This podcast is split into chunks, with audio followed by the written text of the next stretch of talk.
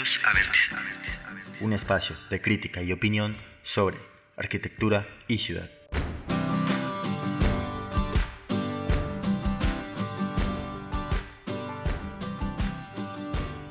Hola, bienvenidos y bienvenidas a un episodio más de Vértice. En el episodio de hoy me acompaña David. ¿Qué más, David? ¿Cómo va todo?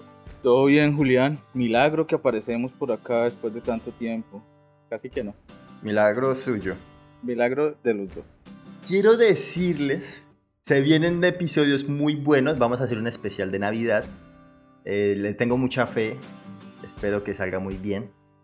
Pero, pues, antes de que arranque Navidad, antes de que arranque el desorden, eh, hoy venimos con un tema denso, súper importante, del que David lleva un tiempito ya trabajando. Y el día de hoy tenemos una gran invitada, la cual no me entregaron información. No tengo más información que su nombre. Así que eh, sin más preámbulos los dejo con ella.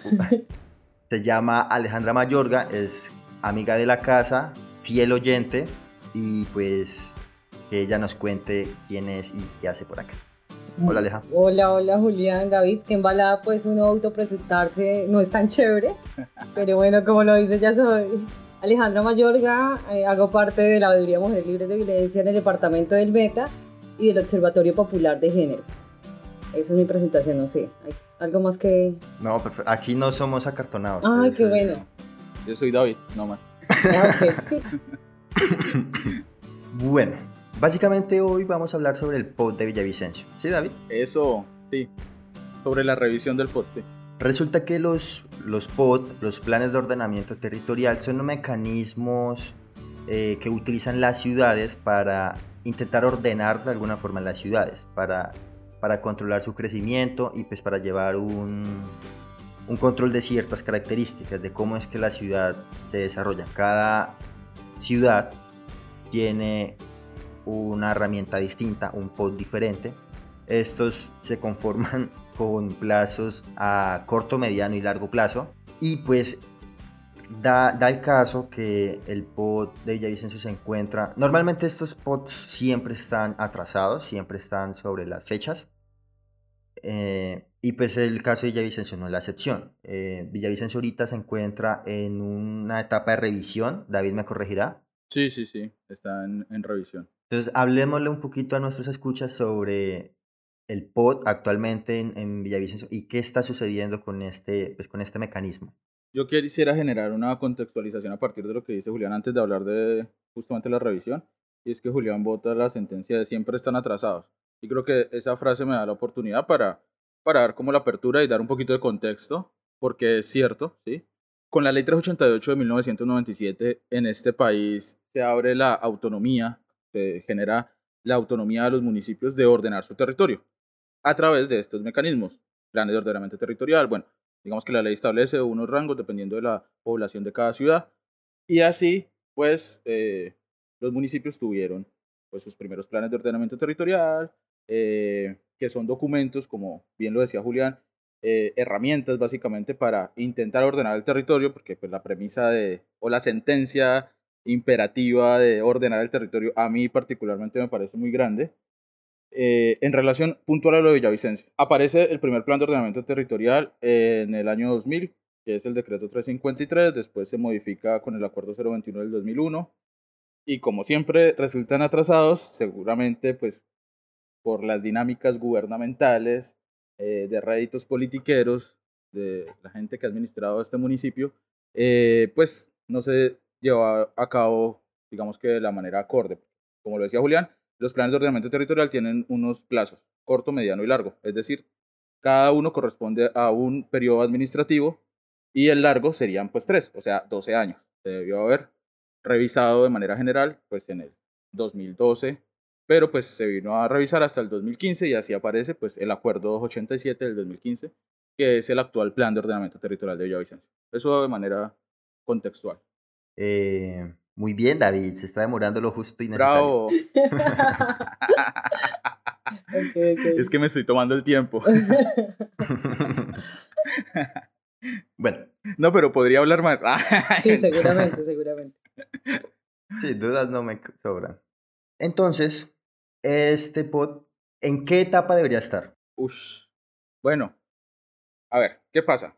Si se acaba un periodo administrativo, entra el siguiente a revisarlo. ¿Sí? Y así aparece la revisión excepcional, ordinaria o general. Sí. Eh, la administra las administraciones, como ya lo dije, y me encanta ser reiterativo con esto porque nunca va a sobrar, las administraciones en esta ciudad siempre han sido incompetentes, eh, ineficientes y nunca han entendido, y esto creo que podría llegar a ser un comentario hasta globalizado en términos país, las administraciones nunca han entendido la importancia del plan, de los planes de ordenamiento territorial, ni siquiera lo conceptual, ni siquiera entienden qué es eso del ordenamiento territorial, lo utilizan es para, para robar, y para voltear tierras. Eh, pero bueno, ¿en qué etapa está? Se supone que la administración anterior debía hacer pues, la primera revisión eh, y como siempre, de hecho, las cifras que yo en algún episodio pasado eh, hablaba en términos de, mi tesis de grado, de que calificábamos la administración de Wilmar Barbosa, es decir, el exalcalde de Villavicencio, con 0% de avance en el plan de ordenamiento territorial, hoy vienen muy bien a colación porque pues realmente no hizo nada. Procesos de participación insulsos, eh, que no se materializaron en absolutamente nada y pues se pagaron unos estudios a la Universidad Nacional eh, sobre eh, riesgo y gestión ambiental, porque esa fue una de las grandes problemáticas del plan de ordenamiento territorial, que todo lo dejaron paragrafiado. Es decir, ah, la siguiente administración o en los primeros cuatro años o en los primeros ocho años se va a hacer tal cosa. Los, los estudios de riesgo, el plan maestro de tal cosa, ¿sí? Eh, ¿Y en qué está en este momento? Pues nada, llegó el supuesto falso gobierno del pseudo caudillo Felipe Harman eh, a perpetuar la ya acostumbrada improvisación en esta región y y pues desde el 2020 está prometiendo vainas que no ha cumplido, ¿sí? De hecho quisiera dar, si el tiempo, si Julián me permite rápido, rápido. hablar un poquito, eh, tres puntos específicos. Año 2020, la primera secretaria de planeación, Tuli Carmona, dice para una entrevista que la idea es que en los dos primeros años de gobierno puedan tener ambas revisiones del plan de ordenamiento territorial cosa que claramente no han cumplido. Año 2021, eh, el secretario de Planeación, Mario Romero, otro incompetente, eh, plantea las etapas y el cronograma de la revisión del plan de ordenamiento territorial y ese cronograma a la fecha de hoy, o sea, Julián, a la fecha de hoy, 2021, ya debió haber sido aprobado. Y el plan en este momento ni siquiera ha salido de, la alcaldía. Es decir, ni siquiera ha socializado con la participación ciudadana y ni siquiera ha entrado a la corporación ambiental ni al consejo. O sea, todo mal. Y un tercer punto interesantísimo, eh, una respuesta que le remiten a la Veeduría Popular de Villavicencio el 22 de noviembre de este año dice que eh, la discusión y validación ciudadana, o sea, plantean el nuevo cronograma, la discusión y validación ciudadana se hará en noviembre. Eh, yo sé que nos no, generalmente no decimos la fecha en que estamos grabando, pero hoy es 29 de noviembre. Mañana es el último día de noviembre y esa discusión y validación ciudadana no se ha dado. Ya, creo que ese puede ser el gran corolario de más o menos de cómo va la revisión del POT de Villavicencio en este momento y la improvisación abanderada por Felipe Germán. ¿En este momento se está haciendo la revisión extraordinaria general o en qué revisión se está haciendo? Digamos que la revisión que se está ostentando, en este momento la administración municipal ostenta tres tesis. La primera que es una revisión ordinaria. ¿sí? Antes de que continúe, básicamente ellos tampoco saben qué tipo de revisión están efectuando. No, no, no, sí, sí, sí lo saben, solo que generan tergiversaciones porque yo lo que creo es, pues bueno, acá me voy a adelantar muchísimo a, a, conclusiones, es que yo creo que van a intentar perpetuar el modelo planteado por Juan Guillermo Zuluaga en el 2015 del gran volteo de tierras que ocurrió en ese año. Pero básicamente van a hacer una modificación excepcional de norma urbana aplicada una revisión excepcional de interés público o fuerza mayor y la revisión pues de ese corto plazo los primeros cuatro, años. Eh, porque pues ahorita volvieron a contratar con, con la Universidad Nacional para Estudios Ambientales. ¿sí? Que esa es una de las grandes dudas que yo ya he manifestado por derecho de petición desde la veeduría y es, venga, ¿cuál va a ser el insumo de, de, la administración pasada? Porque es que devolvieron eso de Cormacarena, pero ustedes simplemente lo utilizaron como como punto de quiebre para hacer lo que se les da la gana. Eh, entonces están utilizando ciertas leguleyadas de la norma, siento yo, para tergiversar y, ver cómo aplicar ciertas medidas a beneficio, y eso es lo problemático en lo político con el ordenamiento territorial, a beneficio de intereses particulares. ¿sí? Se les olvida el principio constitucional. Claro. Y hay otro problema, y es que el POT como tal ya tiene ciertas, digamos, no limitantes, pero no, hay, hay ciertos rangos hasta donde se puede llegar a modificar dentro de estas revisiones, ¿sí o qué? Claro, esa es otra de las problemáticas. De hecho, esa es la principal problemática de la alcaldía de Villavicencio con la propuesta particularmente de la Veeduría Popular de Villavicencio. ¿Qué pasa? Las administraciones, Julián lo decía, se, se planifica a 12 años, es decir, tres periodos administrativos. ¿sí? Ahí hay una complejidad, ¿por qué? Porque digamos que la primera revisión que se hace no se puede modificar los temas estructurales, es decir, que la misión y visión de la ciudad no se puede modificar. ¿Por qué no se puede modificar? Porque pues se tiene que mantener las metas de largo plazo. Pero entonces aquí la premisa a la que estamos llegando y la conclusión en términos de, cómo esto es una problemática es que un gobernante puede trazar el derrotero de la visión y la misión de una ciudad a 12 años. Es decir, y como en, alguna, en algún episodio pasado responsabilicé al ex alcalde de Villavicencio, hoy gobernador del Meta, Juan Guillermo Zuluaga, él marcó el derrotero y condenó a esta ciudad al atraso. Fuertes afirmaciones reales. Fuertísimas. Espero la demanda, tutela, lo que quieran que acá. Se le responde, se le responde. Bueno, ¿por qué, por qué hacía esta pregunta? Y es que revisando las investigaciones y propuestas, aquí realmente yo he estudiado dos. La que me interesa realmente es la propuesta eh, pues hecha por la Veeduría de Mujeres Libres de Violencia, el Observatorio Popular de Género. Por supuesto. hay, un problema, o no sé si, no sé si, si la palabra correcta es problema, y lo dialogábamos con, con David fuera de micrófonos, fuera del aire, y es que la propuesta da unos datos casi que lógicos, súper lógicos y obligatorios para desarrollar un Un plan de ordenamiento territorial.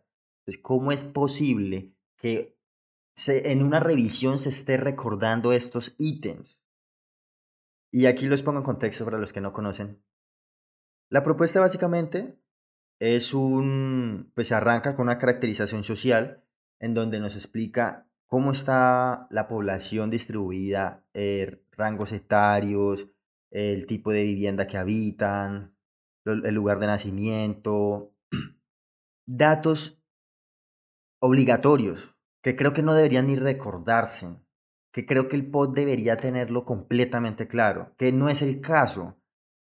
Sin embargo, terminan siendo datos. Entonces, ¿cuál es el papel de ustedes dos aquí en este momento? Como estos, estos, estas propuestas que se mencionan eh, o sea, terminan siendo como, no quisiera decir pañitos de agua tibia, pero, o sea, ¿qué, qué nos defiende? ¿Qué, ¿Qué, nos protege de que realmente nos escuchen, de que realmente nos, esto sí lo, se vuelva más que un, un papel, por decirlo de alguna manera?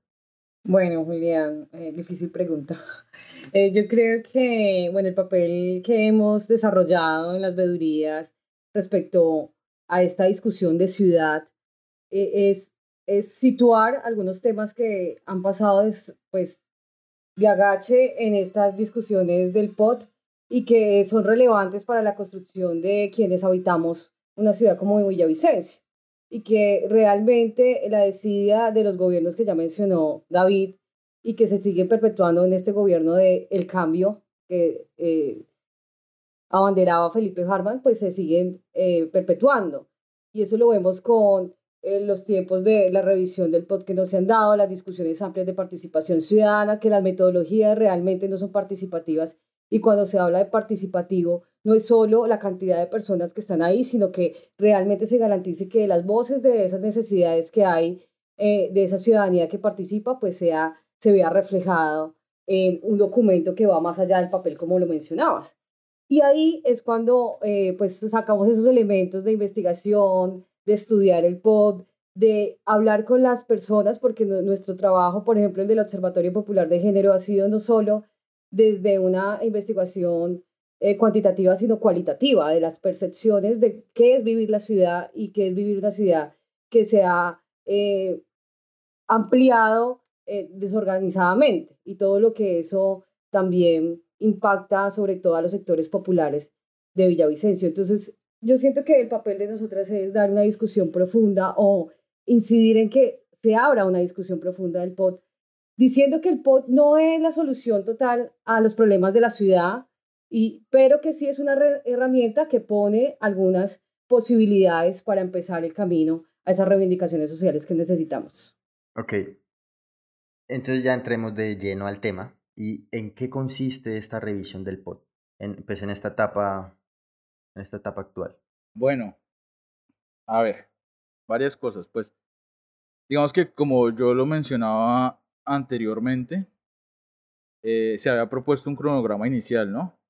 Eh, que de hecho, esto es muy chistoso porque, Julián, así como ves esta reunión en la que, en la que estamos hablando tú, Alejandra y yo, muchas reuniones virtuales se hicieron de la misma manera, con esta misma cantidad de personas.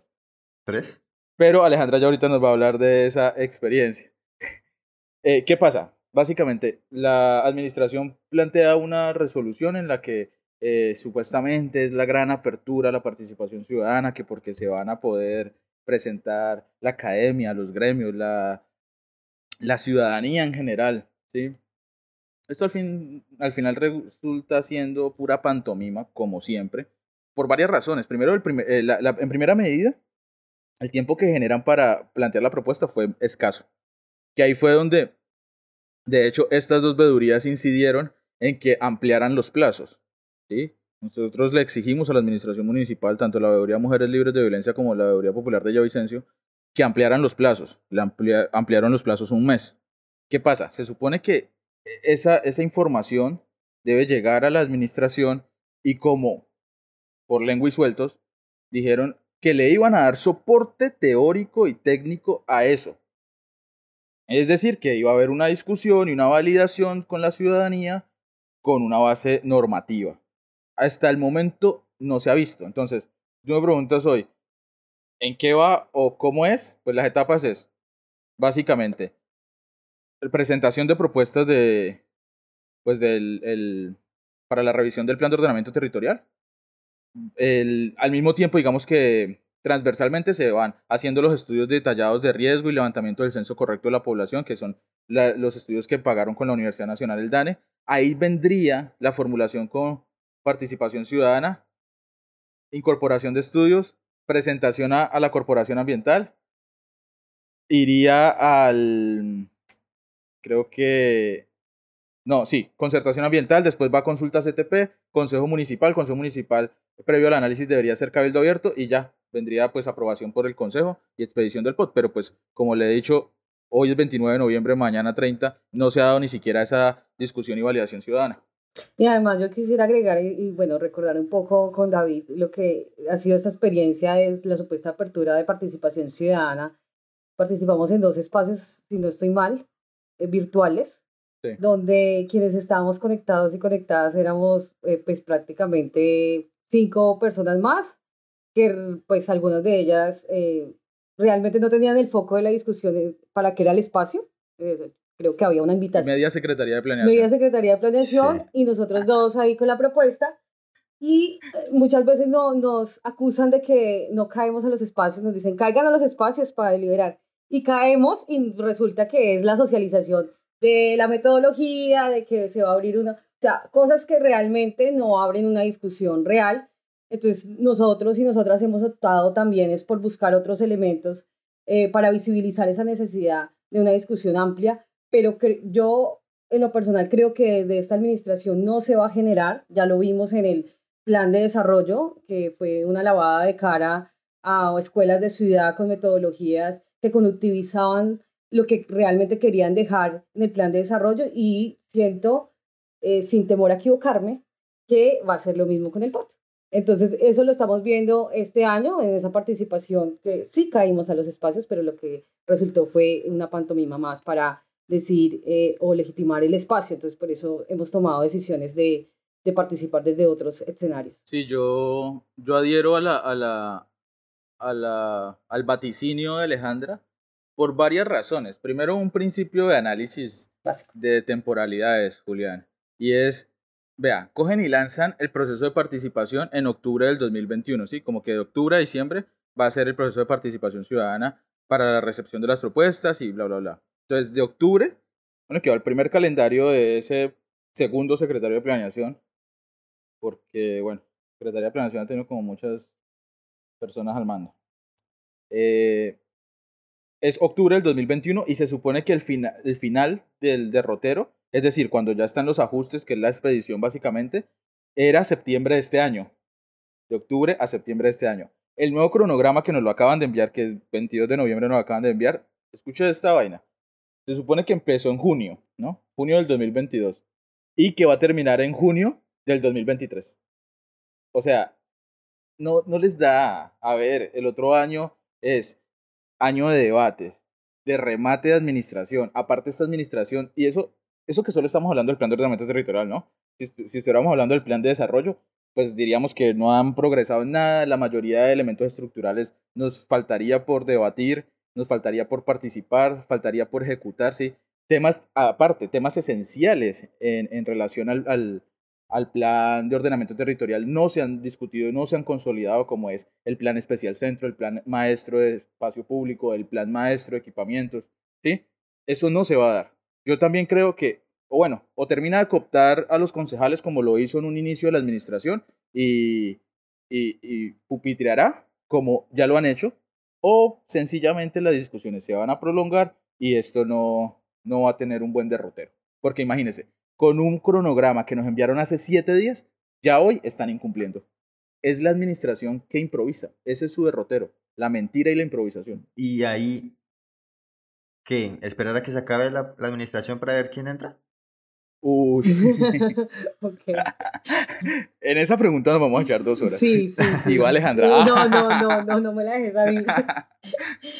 eh, porque ante el panorama No, estamos pues- viendo varias cosas, ¿no? Pero todavía hay que ver cómo se, cómo se decanta en el 2023. Eh, muchas, muchos de los panoramas que, que dicen que van a hacer, pero siento que hemos intentado generar espacios para poder presionar, diría yo, un debate real. Y si no hay debate real y no hay una deliberación real, que no haya nada, por mi parte.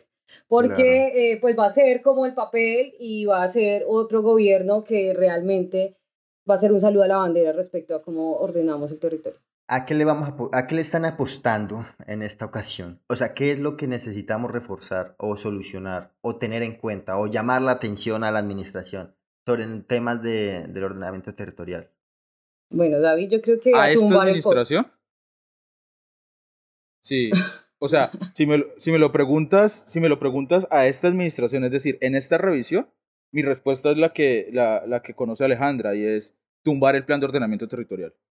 Porque realmente, y más con asuntos que evidencia Alejandra, que de hecho Julián ahorita decía, es que son temas obvios. Y yo digo, sí, son temas obvios. A, al- a la gente le ha tocado decir obviedades en este país. ¿Por qué? Porque sus mandatarios y mandatarias no han servido para un carajo. No tienen dos dedos de frente ni siquiera el discernimiento necesario. Bueno, en muchos casos tienen más discernimiento que uno y, y simplemente lo que quieren es robar o hacer la trampa, a- hacer volteo de tierras. Pero la mayoría ni siquiera entiende la concepción de lo que es el ordenamiento territorial. Pero sí, si, si preguntamos en temas puntuales de este gobierno, y es más, el siguiente, si en este no pasa nada, mi derrotero conceptual en el análisis que llevo del plan de ordenamiento territorial es tumbarlo. ¿Por qué? Porque pues hay vacíos conceptualmente muy complejos desde lo teórico, desde lo técnico, desde el soporte mismo del plan de ordenamiento territorial.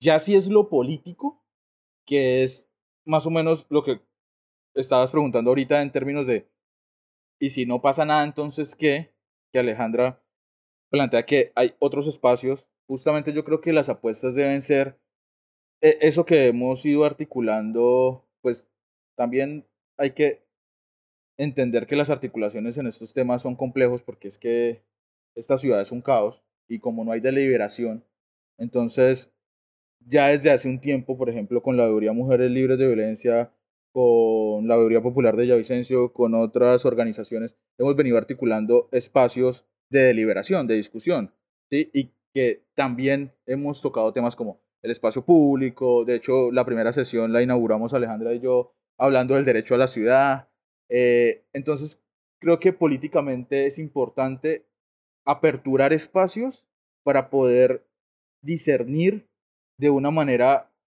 profunda, pero sobre todo en conjunto. Porque al fin y al cabo, esta premisa individual de tumbar el pod, pues eh, puede llegar a ser hasta pretenciosa. ¿sí? Yo creo que es genial, pero pues puede ser pretenciosa. Y ahorita les contaré por qué es genial. sí, sí. O sea, sí podemos tumbar, sí se puede tumbar el pod. Como lo plantea David. Pero Alejandra. Como lo plantea David, no sé. Pero bueno, vivimos de utopía. Ah, no, mentiras. Eh, bueno, al principio cuando deliberábamos con David sobre lo del pod, yo decía, uy, pero está como compleja la vaina, ¿cómo sería la vuelta? Eh, pero al final dijo que es una opción eh, no tan descabellada cuando no hay las condiciones y posibilidades para tener un, un pod real, un pod que eh, pues podamos reflejar las necesidades de las personas. Y además, también algo importante, lo que decía David, yo creo que también falta cualificación en el debate, cualificación en quienes vamos a dar la discusión. No solo es una postura, pues nuestra encuesta fue amplia, nuestra investigación, perdón, fue amplia y demás, pero aún así no son, nosotras no representamos las voces de todas las mujeres, por ejemplo, que viven en, en diferentes ciudades, eh, partes de la ciudad, porque pues son realidades cotidianas. Entonces creemos que si hay un trabajo y que lo estamos haciendo sobre todo las organizaciones eh, sociales, el movimiento social, de, de poder tener más insumos para dar un debate real y que no sea eh, esa, ese tema de participación por participar, sino que haya unas propuestas claves y una visión política de ciudad. Que además cuando hablamos del POT, hablamos de una visión política que realmente es abstracta en este momento y que si debe tomar tiempo, pues que tome el tiempo que, que debe tomarse, pero que pues no queremos un POT por hacerlo o porque el gobierno que está actualmente diga, sí, cumplí con el POT, aquí es, fue el, gobierno que cumplió, pero realmente de, fondo no hace ningún cambio al, a corto, mediano y largo plazo de la ciudad. Sobre todo por eso que dice Alejandra, Julián, y es que usted y yo sabemos, lo hemos discutido muchas veces, que en diferentes procesos, ya no solo del ordenamiento territorial, de la configuración de espacios, de todo lo que entronquemos con el asunto de políticas públicas, de, de cuando se entiende ese punto entre lo gubernamental y el desarrollo de las ciudades, hemos podido entender y discernir que la participación ciudadana es una supeditación al silencio, es una supeditación a una recolecta de firmas para validar posiciones gubernamentales. Entonces, yo sí creo que más allá de tumbar el pod o no, digamos, yo siento que tengo muchos argumentos porque pues el documento es una basura, y ahorita lo evidenciaré con, con hechos fácticos. Pero el asunto sí creo que puede llegar a ser aperturar espacios de debate, eh, subirle el nivel al debate, sobre todo marcarle la agenda a los gobiernos, porque Alejandra decía en una intervención anterior que pues el POT no es una solución de nada. Y es verdad, al fin y al cabo, si diéramos un paso al costado en relación a qué es un plan de ordenamiento territorial, pues es un cuerpo normativo, ¿sí? Que quisiera uno que reuniera el deseo y el anhelo de toda la ciudadanía, que es complejo. O sea, si lo pensamos en términos sociológicos, que un documento recoja eso, es un asunto difícil. Son palabras mayores. Son palabras súper mayores. Pero eh, yo sí creo que es entender que no es la salida, pero que, así como lo hablábamos en algún momento con, con Julián, hace poco hablamos sobre derecho a la ciudad eh, en una charla privada. Episodio que no va a salir porque se dañó. y con Alejandra, eh, he hecho esa primera sesión de Debatamos la Ciudad, hablamos sobre derecho a la ciudad, y yo decía, venga, volvamos al derrotero del anticapitalismo, ¿sí? Al, al derrotero lefreviano, volvamos a, a esas líneas. Claro, es importante entender cómo es un documento más y, y cómo yo sí le apunto a esas dinámicas, a esas dinámicas de derrotar el statu quo, porque lo único que están haciendo es promover vidas consumistas y están despolitizando. Ese es el mayor problema del asunto, están despolitizando las discusiones. Si no entendemos que la ciudad es una apuesta política, pues estamos jodidos. Entonces, sí creo que hay que propugnar por eh, espacios de deliberación autogestionados como lo planteaba Lefebvre. En pocas palabras, el POT de Villavicencio está mal. Está mal planteado, está mal hecho desde, desde su análisis, desde su análisis y contexto de, ciudad. ¿Cuál es la, ¿Cuáles son las herramientas o qué está proponiendo la veeduría Mujeres Libres de Violencia en este caso? ¿A qué debemos ponerle el ojo? Bueno, pues con todas las falencias que ya decimos y también puntualizando de que nuestra propuesta no soluciona todo, pues todos los eh, conflictos que hay en Villavicencio, eh, sí hay una carencia en la formulación del el acuerdo que le da vida al POT es de la no participación ciudadana de las mujeres y las disidencias sexuales en Villavicencio. Entonces nosotras nos enfocamos en cómo también poner la discusión ahí en el centro, porque pues realmente Villavicencio es una ciudad donde muchas de las mujeres eh, son, o la mayoría de las mujeres somos las que cuidamos la ciudad y cuidar la ciudad es todos los cuidados que implican de las personas y cómo transitan en ella y que no esté ahí inmerso es una preocupación grande porque realmente es un obstáculo la ciudad para las mujeres que ya viven en un territorio de violencia, porque Villavicencio está entre los primeros lugares de violencias basadas en género, y además, según el libro blanco que dio el informe eh, esta alcaldía de Felipe Harman, eh, hablaba de que somos la segunda ciudad con más violencia eh, hacia las mujeres en el espacio público. Y eso lo reafirmó nuestra investigación, y no solo en, los números, sino también en cómo lo percibimos. Entonces, nos centramos hoy con esa propuesta de darle un enfoque de género y hablar del enfoque de género es no solo hablar desde las mujeres, no solo hablar de las disidencias sexuales, sino que cuando hablamos de estos dos sectores poblacionales hablamos de una mejor ciudad para todos y todas, porque al fin y al cabo quienes cuidan a esas otras personas, quienes están en función de, eh, de la ciudad también, eh, somos eh, pues las disidencias y las mujeres. Entonces, esa es la apuesta de la veeduría y el observatorio, poner en el centro ciertas discusiones como los cuidados, ciertas discusiones como la percepción de inseguridad en el espacio público, también como una, un territorio que no está organizado profundiza y precariza la feminización de la pobreza.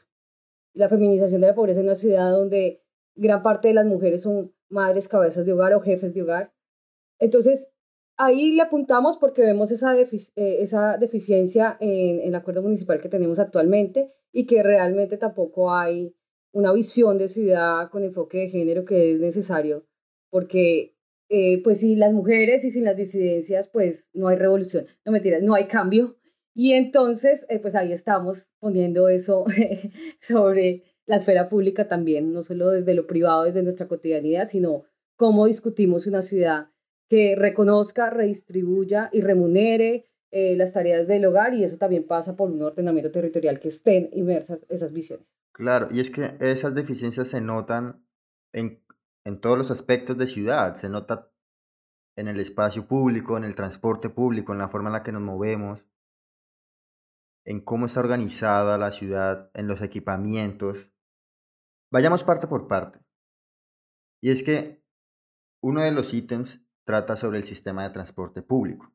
Siento que va relacionado mucho en que nuestra propuesta, y me faltó añadir eso, es que también es eh, incidir en el cambio de paradigma cultural, porque es que por más que tengamos esas condiciones de infraestructura en una ciudad, si no cambiamos la cultura machista, que es la que, pues en nuestra investigación manifiestan las mujeres, que esa es la causal de todas las violencias y toda esa desigualdad que hay, pues no va a cambiar nada realmente. Entonces, sí, sí hemos tenido algunas propuestas, por ejemplo, Bogotá intentó hacer la Bogotá cuidadora Claudia López, que realmente solo es el eslogan, intentó hacer unas manzanas del cuidado de redistribución y demás, que funcionan en algunas localidades, otras no, porque también no siento que no hubo un análisis de cómo confluyen o cómo eh, los individuos en el espacio eh, de ciertas zonas confluyen, pero eh, pues son propuestas que son importantes para anunciar la, la necesidad, pero realmente no conozco a profundidad o, o, que yo sepa una ciudad totalmente segura, no, porque pues yo creo que el cambio de cultura se va eh, viendo a través de los años, pero si no le apostamos desde ya, pues nunca va a pasar. Vamos a estar profundizadas eh, en la violencia y en lo que nos toca vivir en el espacio público. Entonces, por eso nos, nuestra invitación es a incidir desde allí. Pero en ese caso, ¿cómo fortalecemos esas, digamos, esa propuesta? Es que, no sé, a lo mejor me equivoco, pero para tocar el, o sea, para continuar en el tema del sistema de transporte público, eh, pues se, se, se comenta, ustedes comentan, ampliar andenes, zonas verdes, garantizar cobertura de calidad y atención al usuario de transporte, generar infraestructura peatonal. Y uno pensaría, esas son cosas obvias, o esas son cosas que deberían estar, deberían darse por hecho a, a todos y todas en la ciudad. ¿Cómo, cómo este mecanismo puede, llega, intenta llegar más allá o, o realmente pasa lo, lo que comentábamos en un principio y es que sí, nosotros como que ustedes refuerzan estos espacios, eh, mencionan, discuten, hacen saber, hacen caer en cuenta a los demás, pero como que pasa de largo. Eh, bueno, sí, digamos que son cosas obvias que no están, eh, que además, pues las mujeres que estuvieron en la, en la encuesta fueron 528 encuestas que hicimos de las 10 comunas y los 7 corregimientos de Villavicencio. Y aparte de eso, de esas cosas que no están, nosotras queríamos saber eh, cualitativamente cuáles son los factores que intensifican esa percepción, porque pues digamos que si le vamos a preguntar a hombres o a mujeres, creo que se necesita para, para ambas personas. Pero eh, creemos que es las dinámicas que se dan en ese espacio, cuando por ejemplo los paraderos están solos a ciertas horas, cuando no hay eh, para las mujeres en las periferias un transporte que pues conecte con las partes donde se van a mover, porque, insisto, cuando ponemos en la discusión en el centro, que es una de las cosas que ponemos también en el transporte público, de los cuidados, es un transporte que no es eficiente en una ciudad, eh, pues genera muchas más horas de cuidado a una mujer, porque ya lo decía eh, David en, un, en un, un episodio de ustedes, que los recorridos de las mujeres no son lineales.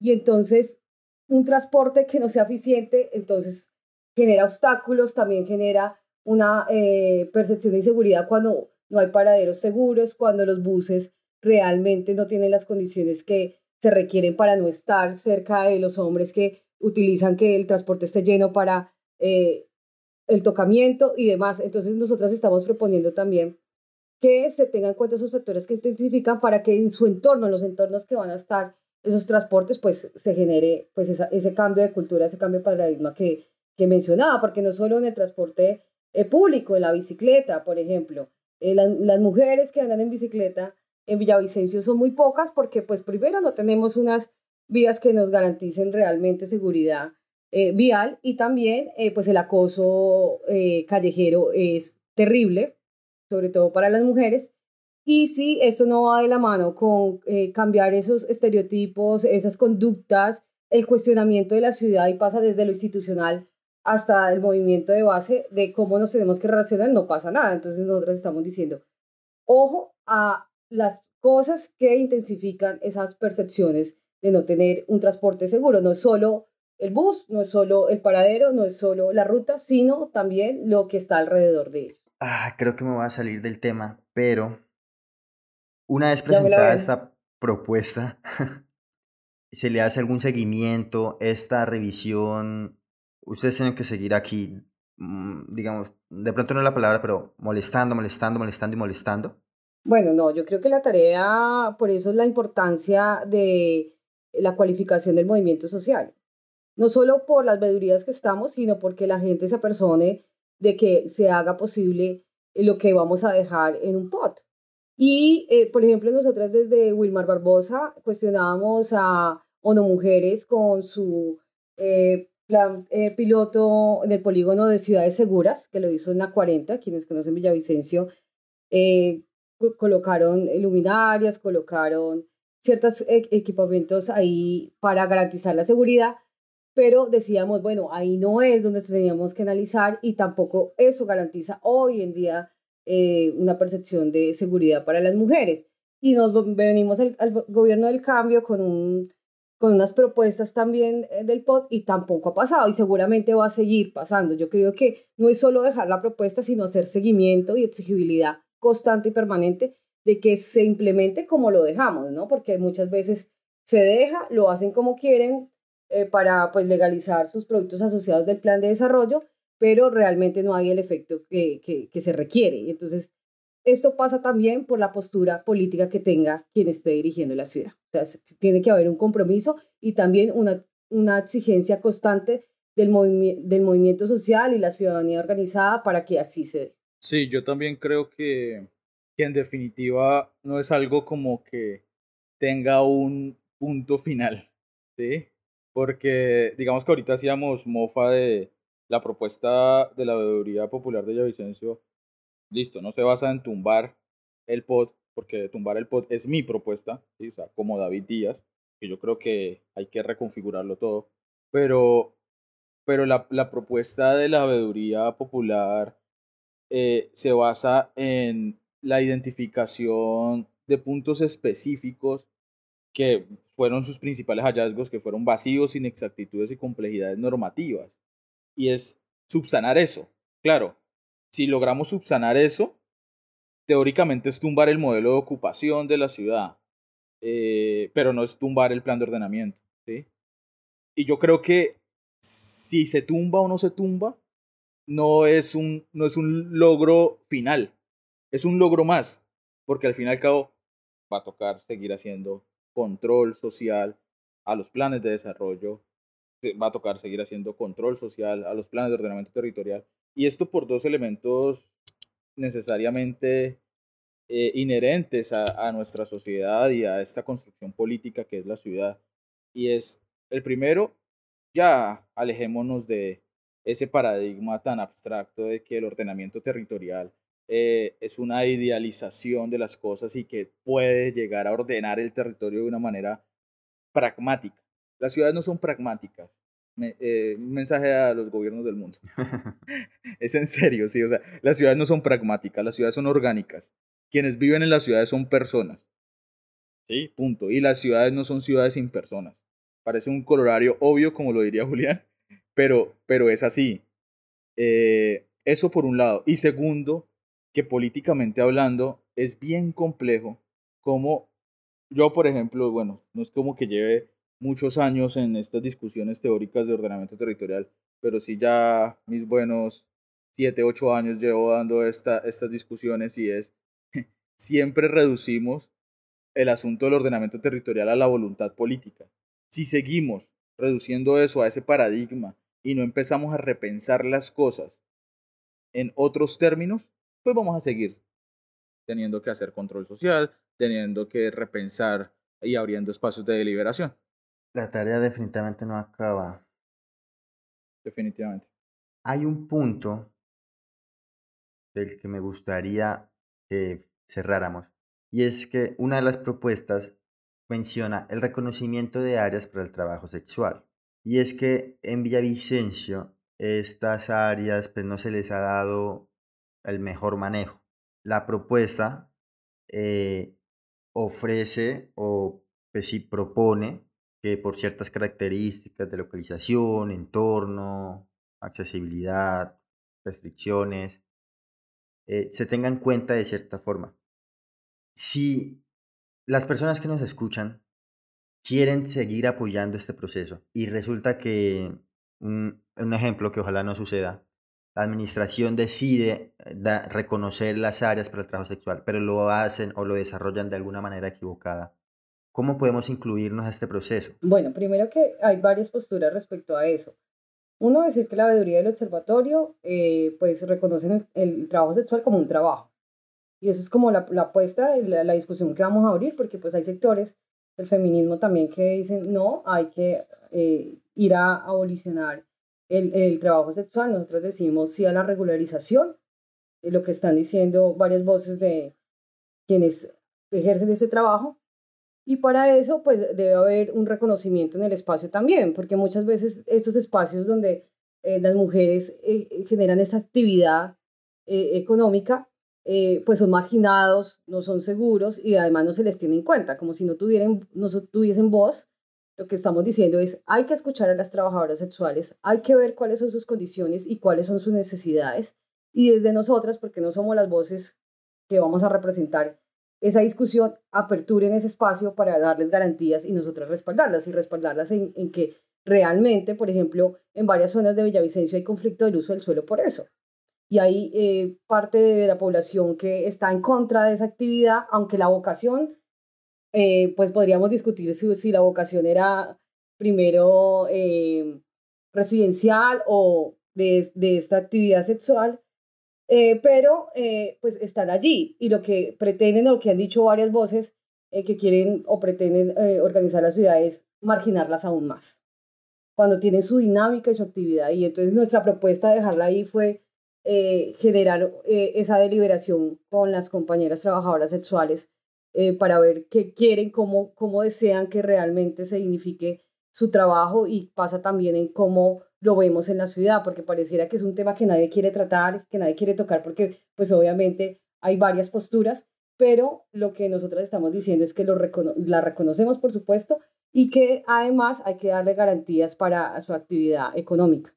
Pero esto no hace relación también con los sistemas de consolidación y, gentrificación.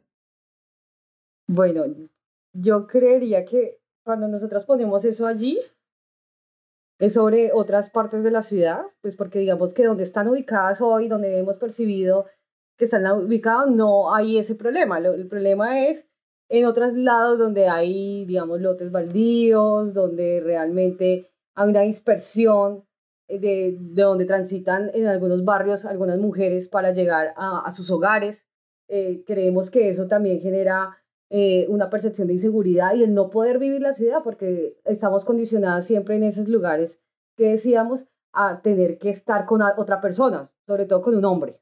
Sí, hay que decirlo, nos sentimos seguras si pasamos por ese lote baldío eh, con un hombre, se han presentado casos de violencia sexual en el espacio público en Villavicencio y han sido en espacios similares. Lo que estamos hablando con, con ellas es que son barrios que están en la centralidad de Villavicencio, que están marginados porque esa visión o esa concepción del que el trabajo sexual es algo que no tenemos que prestar atención y que se acabe, pero pues con una doble moral que hay en este país, y que lo que decimos es vincularlas a la ciudad, que realmente no estén marginadas, que ese espacio donde están ejerciendo el trabajo sea digno. Y la dignificación no solo pasa por el, la casa donde están eh, trabajando, sino todo alrededor, porque están inmersas en la violencia, tanto policial como eh, también social, ¿no? Entonces hay una estigmatización del trabajo, entonces lo que estamos diciendo es pongámoslo en la discusión pública, dejemos esa doble moral y reconozcamos que eso no se va a acabar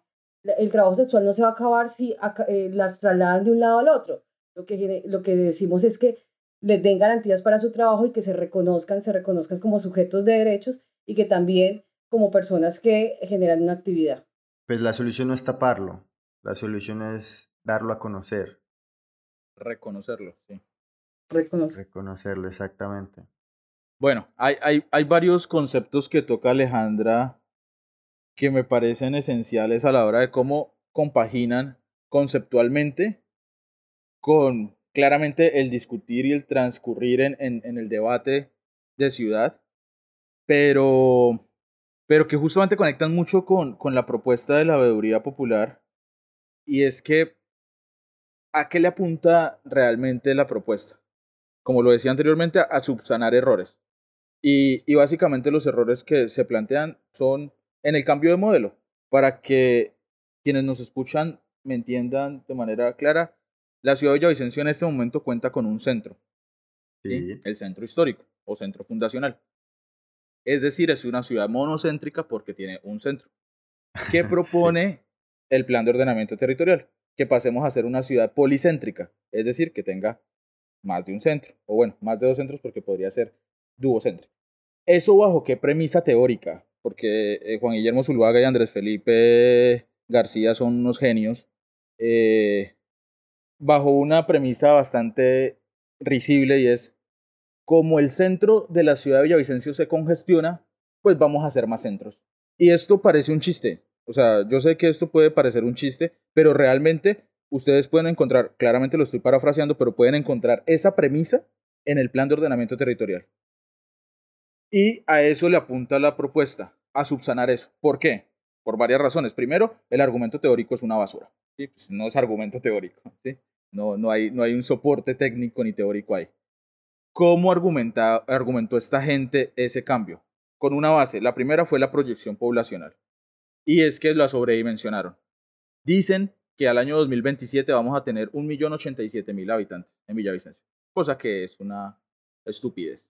De hecho, decían que para el año 2019 íbamos a tener 661.000 habitantes y según, porque digamos que esta investigación fue posterior al 2015 y posterior al 2018, que fue el censo del DANE, eh, decían que íbamos a tener 661.000, pero el censo del DANE decía que íbamos a tener realmente 527.000. Ya hay un desfase. ¿Y qué pasa con estos desfases?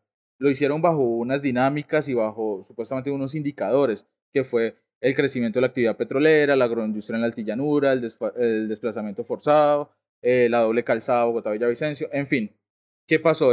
¿Qué pasó con esto puntualmente? Se le preguntó a la administración anterior, porque fue en la que se hizo la investigación, que pues nos dieran el soporte de, esas, de esos indicadores y literalmente los voy a citar textualmente. Dicen, no fue posible establecer el método por el cual establecieron las variables aplicadas. Eso ya evidencia una falencia en el soporte técnico. Entonces, a partir de esto, planificaron una cantidad de cosas.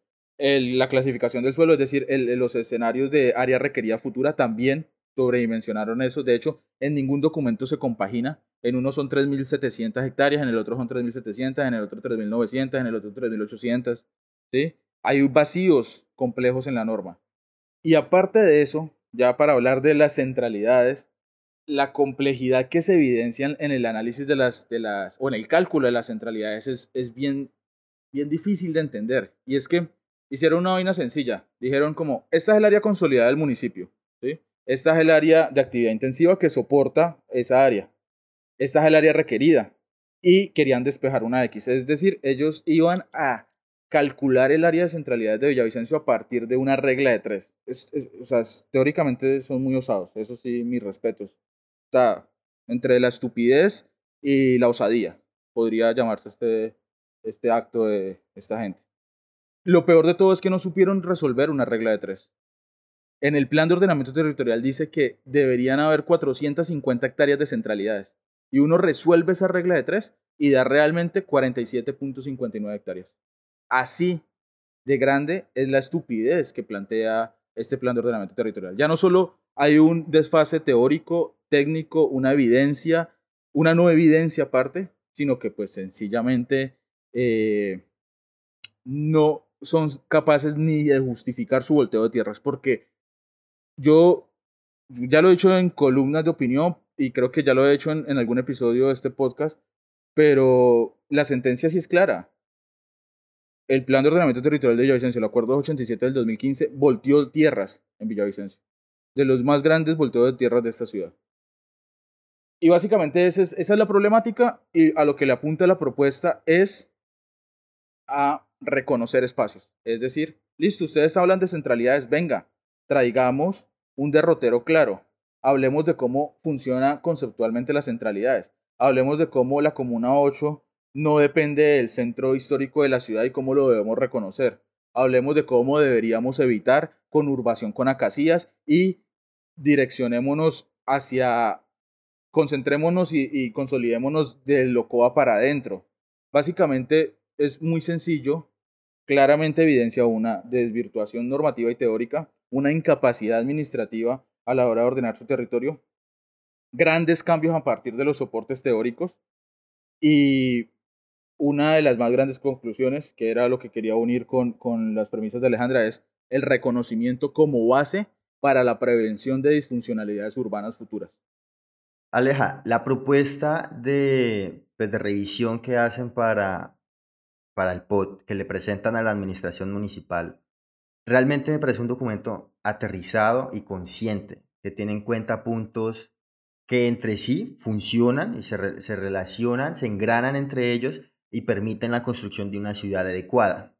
Eh, creo que dejamos por arribita un poquito el espacio, el tema de, de la distribución de los equipamientos y el espacio público. Sin embargo, es, pues hablábamos sobre transporte público y es, pues es, es obligatorio o, prácticamente que para hablar de transporte público se habla de espacio, de espacio público. Me preocupa que la tarea, me preocupa que la tarea que tienes es realmente grande y que en muchos casos no somos o no son escuchados. Entonces me gustaría que nos invitaras a, pues a mí, a David y a, a las personas que nos escuchan a cómo, cómo hacer parte de esta lucha. Bueno, yo creo que pues la invitación es a que construyamos una ciudad que realmente genere espacios de deliberación, no nos quedemos con las herramientas institucionales que ya lo habíamos dicho con David, que son importantes, pero que para una lucha de largo plazo sí tenemos que articularnos la ciudadanía que estamos interesadas y que todos los días pues, estamos cuestionando cómo vivimos la ciudad, pero pues qué estamos haciendo para que realmente cambie. Entonces, eh, tenemos espacios de liberación, estamos abriendo un espacio interesante que en estos días va a finalizar, que es Debatamos la Ciudad y hablamos de cómo concibimos la ciudad desde diferentes miradas, de diferentes luchas que se estaban articulando en algunos sectores, pero que la idea es mancomunadamente eh, pues tener un horizonte de mantener esta lucha viva, ¿no? Eh, yo creo que los movimientos sociales, para mí y con David debatimos mucho sobre los movimientos y no estoy romantizándolos, pero sí siento que, que los movimientos sociales cumplen una función muy importante. Mira lo que está haciendo, por ejemplo, la batucada feminista Villavicencio, eh, después de eh, deliberar en torno a qué es el espacio público para nosotras, de que la gente tome captura o videos de cuáles son los espacios inseguros en la ciudad y que los pongan en las redes sociales y que la gente empiece a debatir sobre eso. Yo creo que por ahí va la mirada, que generemos acciones también en lo público, que no nos quedemos solo en la discusión que podemos generar o, escuchar después de esto, sino que le demos una dinámica de liberación constante a las problemas, problemáticas de la ciudad y que por supuesto si se abre una participación ciudadana amplia con las garantías, obviamente no solo, solo abrirla, sino que haya garantías metodológicas para eh, que realmente eh, pues escuchen las propuestas y que también estén inmersas ahí, pues que respalden eso tanto en los escenarios de la administración municipal como en el consejo y desde las acciones que hagamos eh, como movimiento para que se pueda realmente implementar pues todo esto que estamos hablando acá y todas estas investigaciones que hemos hecho juiciosamente, con nuestros recursos, con voluntades de eh, muchas miradas y que eso no quede pues en vano, algunos maciándola y otros pues siendo espectadores. Creo que también es una postura política de la responsabilidad social que tenemos para una mejor ciudad. Claro. Y si queremos, si queremos estar atentos, enterados del tema, si queremos seguirte, ¿desde dónde podemos encontrar esos espacios? Ok, me voy a promocionar acá, no mentiras. Eh, vamos, vayan a las redes sociales. 313. bueno, eh, en Facebook, Instagram y Twitter estamos como Veeduría Mujeres Libres de Violencia. Eh, también ahí recibimos todo tipo de propuestas. De hecho, la propuesta que pues aquí no pudimos abarcarla porque nos quedaríamos mucho tiempo, también está en, en Facebook, en la veeduría cuando lo radicamos este año, para que vayan y la lean si quieren pues conocer mucho más y que nos escriban y ahí empezamos a tejer. Yo creo que ya hemos eh, socializado un poco esta propuesta, pero pues también faltan manos para poder eh, que se impulsen en lo que podamos llegar a consensos. Obviamente creo que hay diferencias de miradas de cómo ordenar la ciudad, pero seguramente vamos a encontrar consensos para desde ahí eh, pues tejer juntos y juntas pues estas acciones que estamos impulsando desde las dos veedurías. Así es, ya la escucharon en Facebook, Instagram y Twitter como Veeduría Mujeres Libres de Violencia. Exactamente. Alejandra, muchas gracias por estar en este espacio, por aceptar la invitación a Vértice. Ojalá estés por aquí de nuevo. Bueno, si me invitan, porque casi no me invitan, pero bueno, aquí estoy. gracias Julián, David, todas las personas que nos escuchan para que nos sigan, para que continuamos tejiendo desde el movimiento social y ciudadano, pues estas propuestas que son muy importantes para lo que viene en la ciudad me despido pues eh, con esa invitación de que avancemos en las discusiones, que no nos quedemos solo en cómo va a ser el POT, sino posterior a eso qué vamos a hacer para mantener esas propuestas de ciudad y eso pasa también por eh, seguir compartiendo estos espacios, compartiendo esto a más personas, pero eh, la disposición de cada uno y cada una para que sea lo posible. E, e, este episodio era raro, ¿no? Porque yo estaba acá como del podcast, de la veeduría, pero pues nada, yo aprovecho para hacer la cuña también que hacía Alejandra ahorita, de que próximamente tendremos un espacio de cierre de Debatamos la Ciudad, un espacio en el que hemos podido deliberar múltiples problemáticas y múltiples temas de la ciudad. Y pues nada, en las redes del podcast, si me lo autoriza el señor director, editor y jefe de este, de este espacio, eh, porque como vengo de invitado, eh, pues ahí les estaremos compartiendo la convocatoria de ese espacio final que justamente coincide con que vamos a hablar de ordenamiento territorial. Claro. Y este fue el episodio sobre la revisión del POT, sobre las propuestas de la revisión del Plan de Ordenamiento Territorial de Villavicencio. Gracias por escucharnos, gracias por estar acá con nosotros esta hora larguita. Esperamos nos escuchen en, la próxima, en nuestro próximo episodio. Gracias por escucharnos.